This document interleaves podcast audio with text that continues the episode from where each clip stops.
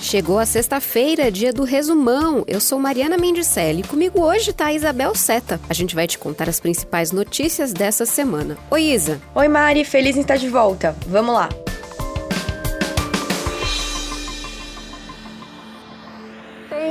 Essa prova que tem luz no fim do túnel. Essas foram as palavras da pesquisadora brasileira Maria Luísa Poça logo depois de tomar a primeira de duas doses da vacina desenvolvida pela Pfizer e pela BioNTech em Londres. Nessa semana, o Reino Unido, quinto país em número de óbitos pela Covid-19, se tornou o primeiro do mundo a iniciar um programa de vacinação contra a doença com esse imunizante. Doses dele foram distribuídas por 70 hospitais pelo país para idosos com mais de 80 anos e para pessoas que trabalham em asilos e no sistema público de saúde, caso da Maria Luísa que você ouviu. O objetivo do programa, neste primeiro momento, é proteger os mais vulneráveis e os mais expostos. Para isso, o governo britânico garantiu 800 mil doses, mas ao todo foram encomendadas 40 milhões de doses da vacina da Pfizer com a BioNTech o suficiente para 20 milhões de pessoas, já que são necessárias duas doses. Na esteira do Reino Unido, a agência reguladora do Canadá também aprovou o uso emergencial da vacina da Pfizer. Os canadenses concluíram, depois da revisão dos dados, que a vacina é segura e eficaz, podendo ser aplicada em todo o país em pessoas maiores de 16 anos. Segundo o primeiro-ministro Justin Trudeau, a vacinação deve começar ainda em dezembro. Depois foi a vez dos Estados Unidos, onde o Comitê Consultivo da FDA, equivalente à nossa Anvisa, recomendou na quinta-feira a aprovação do uso emergencial da vacina. Mas ainda são necessários pareceres finais para a vacinação em massa poder começar. Por aqui a semana foi de mudanças de postura e conflito entre as autoridades em relação ao início da vacinação no Brasil. Na terça, dia 8, Governadores de vários estados foram a Brasília para se reunir com o ministro da Saúde e cobrar um plano nacional de vacinação. Durante a conversa, os governadores reclamaram da demora do governo em definir quando vai ter vacina para todos os estados. O que difere, ministro, a condição e a sua gestão como ministro da Saúde de privilegiar duas vacinas em detrimento de outra vacina? Não é razoável que em São Paulo tenha vacina em 25 de janeiro e os outros estados não. A gente tem esta confiança na Anvisa, que deve fazer uma análise eminentemente técnica. As pessoas estão cansadas desse confronto político. A gente está falando de uma pandemia. Os prefeitos também cobram um plano. No mesmo dia, a Confederação Nacional dos Municípios pediu que o governo federal, abre aspas, assuma de uma vez por todas sua responsabilidade prevista na legislação, adquirindo, programando e distribuindo insumos e vacinas. Fecha aspas. O ministro da Saúde, Eduardo Pazuello, tinha dito que a imunização só ia começar em março aqui no Brasil. Depois, na reunião com os governadores, falou em iniciar no final de fevereiro. Daí, no dia seguinte, mencionou a possibilidade de começar no final deste mês ou no início de janeiro do ano que vem. O Ministério da Saúde também mudou de postura em relação à vacina da Pfizer com a BioNTech. Depois de ter dito que o Brasil não tinha infraestrutura para armazenar esse imunizante, que precisa ficar guardado a menos 70 graus Celsius, o governo federal anunciou a compra de 70 milhões de doses. Até agora, o governo tem acordos fechados para compra de 100 milhões de doses de outra vacina, a de Oxford, desenvolvida pela AstraZeneca em parceria com a Fiocruz, para o primeiro semestre de 2021. O governo de São Paulo, que pretende começar a vacinação em janeiro, tem acordo para compra e produção de 46 milhões de doses da Coronavac, desenvolvida pela chinesa Sinovac em parceria com o Instituto Butantan. E alguns estados, como Rio Grande do Sul e o Maranhão, já começaram a negociar a compra dessa vacina diretamente com o Butantan. Todas essas ainda precisam passar pela aprovação da Anvisa, que é a agência responsável por registrar vacinas e outros medicamentos aqui no Brasil. E nessa quinta, a diretoria colegiada da Anvisa aprovou com unanimidade as regras para autorização temporária de uso emergencial das vacinas contra a Covid. Na prática, essa medida abre caminho para que as empresas possam fazer esse pedido de emergência. Por enquanto, a Anvisa disse que não recebeu nenhum pedido de uso emergencial e nem pedido de registro dos imunizantes. No início da madrugada dessa sexta, Funcionários da agência publicaram uma carta aberta para reafirmar que eles atuam com base em critérios científicos e que não servem, abre aspas, aos interesses de governos, de pessoas, de organizações ou de partidos políticos, fecha aspas.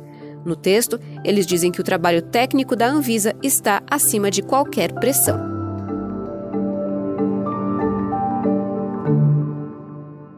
Na quinta, o presidente Jair Bolsonaro disse em um evento no Rio Grande do Sul que o Brasil está no fim da pandemia. Ainda estamos vivendo um finalzinho de pandemia. O nosso governo, levando-se em conta outros países do mundo, foi aquele que melhor se saiu, ou um dos melhores que saíram, no tocante à economia. A declaração foi feita no momento em que 21 dos 26 estados e ainda o Distrito Federal enfrentam alta nas mortes por coronavírus, segundo os dados das secretarias de saúde. Só dois estados têm tendência de queda. Para completar, um levantamento do jornal O Globo mostrou que sete capitais estão com mais de 90% dos leitos de UTI do SUS ocupados. Desde o início da pandemia, mais de 179 mil pessoas morreram por causa da Covid no Brasil. Nessa semana, o ator Eduardo Galvão se tornou uma das vítimas da doença. Aos 58 anos, ele morreu depois de 11 dias internado no Rio. Ele estava com 50% dos pulmões comprometidos, foi para UTI e precisou ser entubado, mas não resistiu. Galvão, que estreou na Globo em 1989 na novela O Salvador da Pátria e depois apareceu em A Viagem, O Clone e Malhação, deixa uma filha e uma neta de um ano. E nessa semana, o Rio Grande do Norte registrou o primeiro caso confirmado pelo Ministério da Saúde de reinfecção pelo novo coronavírus no país. A paciente é uma profissional de saúde que foi infectada em junho e depois de novo em outubro. Outros cinco casos estão em investigação no estado. Agora falando de política, no começo da semana, em plenário virtual, o Supremo Tribunal Federal decidiu por maioria que os atuais presidentes da Câmara e do Senado não podem se candidatar à reeleição para os cargos em 2021, quando os parlamentares vão eleger os novos presidentes das casas. Os ministros julgaram uma ação protocolada pelo PTB e a maioria deles referendou o que diz a Constituição Federal em seu artigo 57, que afirma que é vedada a recondução de presidentes da Câmara e do Senado para o mesmo cargo dentro de uma mesma legislatura. Assim, o atual presidente da Câmara, Rodrigo Maia, do DEM, e o presidente do Senado, Davi Alcolumbre, do mesmo partido, estão fora da próxima eleição. Nos bastidores, havia uma expectativa dos dois de poder se recandidatar. A eleição dos presidentes do Congresso é importante porque são eles que controlam controlam o andamento de projetos legislativos do governo. No caso do presidente da Câmara, é ele quem tem o poder para dar prosseguimento a um dos mais de 50 pedidos de impeachment contra o presidente. Na quarta, o deputado federal Arthur Lira, do Progressistas de Alagoas, lançou oficialmente sua candidatura. Ele é aliado do presidente Jair Bolsonaro e também é o líder do Centrão na Câmara. Ele deve disputar com o candidato que o Rodrigo Maia decidir apoiar. A eleição das mesas do Congresso também tem relação com outro fato político dessa semana, que foi a demissão do ministro do Turismo, Marcelo Álvaro Antônio. Para o lugar dele, o presidente Jair Bolsonaro já nomeou o ex-presidente da Embratur, Gilson Machado. A mudança ocorre depois de Álvaro Antônio ter acusado o ministro da Secretaria de Governo, o general Luiz Eduardo Ramos, de ter pedido ao presidente Jair Bolsonaro que ele entregasse o comando do turismo ao Centrão. O objetivo, segundo agora ex-ministro, seria negociar apoio na eleição para a presidência da Câmara. Foi a 15ª mudança no primeiro escalão do governo Bolsonaro em menos de dois anos. O governo federal decidiu zerar os impostos para importação de revólveres e pistolas. A mudança, aprovada pela Câmara de Comércio Exterior, que é ligada ao Ministério da Economia, começa a valer a partir de 1 de janeiro do ano que vem.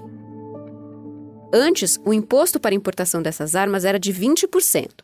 Agora, quando zerou a taxa, o Brasil inclui esses dois tipos de armas numa lista de exceção para produtos com tarifas diferentes daquelas praticadas pelos países do Mercosul, por exemplo. A flexibilização do porte e da posse de armas no Brasil é uma bandeira do presidente da República, que já adotou outras medidas na área. E nessa sexta-feira, a Câmara dos Deputados da Argentina aprovou um projeto de lei que legaliza o aborto no país. O debate levou 20 horas e grupos favoráveis ao projeto fizeram uma vigília do lado de fora do Congresso da Argentina.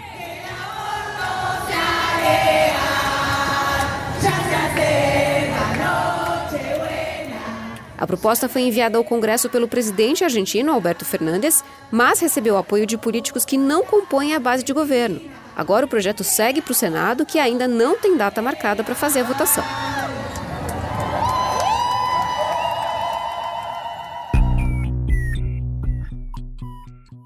Nessa semana, o assassinato da vereadora Marielle Franco e do motorista Anderson Gomes completou mil dias. A data foi marcada por um protesto da Anistia Internacional e do Instituto Marielle Franco em frente à Câmara dos Vereadores no Rio de Janeiro. Os manifestantes cobraram do poder público uma resposta sobre o caso, que é investigado pela Polícia Civil e pelo Ministério Público do Rio de Janeiro. Até agora, as investigações que seguem sob sigilo não conseguiram esclarecer quem foi o mandante e qual foi a motivação do crime e se a arma usada para matar Marielle Anderson foi realmente descartada no mar. Também no Rio de Janeiro, o Instituto Médico Legal divulgou os laudos que apontaram a causa da morte das primas Emily, de 4 anos, e Rebeca, de 7 anos. As duas foram mortas a tiro no dia 4 de dezembro enquanto brincavam na porta de casa, numa comunidade de São Gonçalo. Segundo os laudos, Emily morreu devido a um tiro na cabeça e Rebeca por perfurações no coração e no fígado, onde também foi encontrado o projétil de uma bala de fuzil. A família das meninas acusa policiais militares de serem os responsáveis pelo crime. Uma viatura da PM foi vista pela avó de Rebeca e por vizinhos, deixando o local logo depois do som dos disparos. As armas de policiais que estavam no local foram apreendidas para perícia. Eles negam que tenham disparado. Emily ia fazer cinco anos no final do mês e foi enterrada com a fantasia da Moana que a mãe dela tinha comprado para comemorar a data. Na manhã dessa sexta-feira, a Polícia Civil do Rio Grande do Sul indiciou seis pessoas pela morte de João Alberto, homem negro que foi espancado e sufocado até a morte em uma unidade do supermercado Carrefour em Porto Alegre. O caso ocorreu na véspera do Dia da Consciência Negra. Além dos dois agentes de segurança privada, outras quatro pessoas que também aparecem nas imagens foram acusadas de participação na morte de João Alberto. Todos foram indiciados por homicídio triplamente qualificado por motivo torpe uso de golpe que impossibilitou que João Alberto se defendesse e a asfixia da vítima.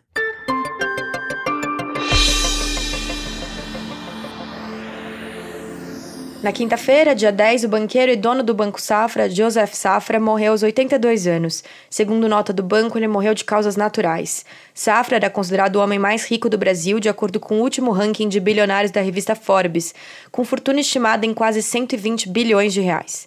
Nascido no Líbano, ele fazia questão de dizer que tinha orgulho de sua cidadania brasileira. Casado com Vic Sarfati, ele teve quatro filhos e 14 netos. But, you can help it.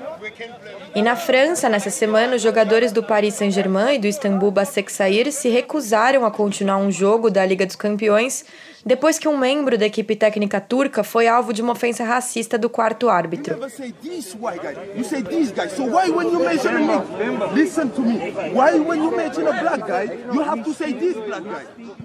O quarto árbitro foi questionado várias vezes sobre o porquê de ter chamado o integrante da equipe técnica de negro e não pelo nome. Após ter conhecimento do caso, os jogadores das duas equipes decidiram abandonar o gramado ainda no meio do primeiro tempo, numa decisão histórica na competição. O jogo, que estava 0 a 0, vai ser retomado na próxima quarta-feira com uma nova equipe de arbitragem. Esse foi o nosso resumão, podcast semanal que está disponível no G1, claro, ou então no seu agregador de podcast favorito. Segue a gente, assim você sempre é avisado quando um episódio novo está no ar. Esse podcast foi feito à distância por nós e também por Jéssica Rocha, Renata Bittar e Sérgio Fernandes. Bom final de semana, gente. Se cuidem e usem máscaras. Tchau. Beijo, até mais.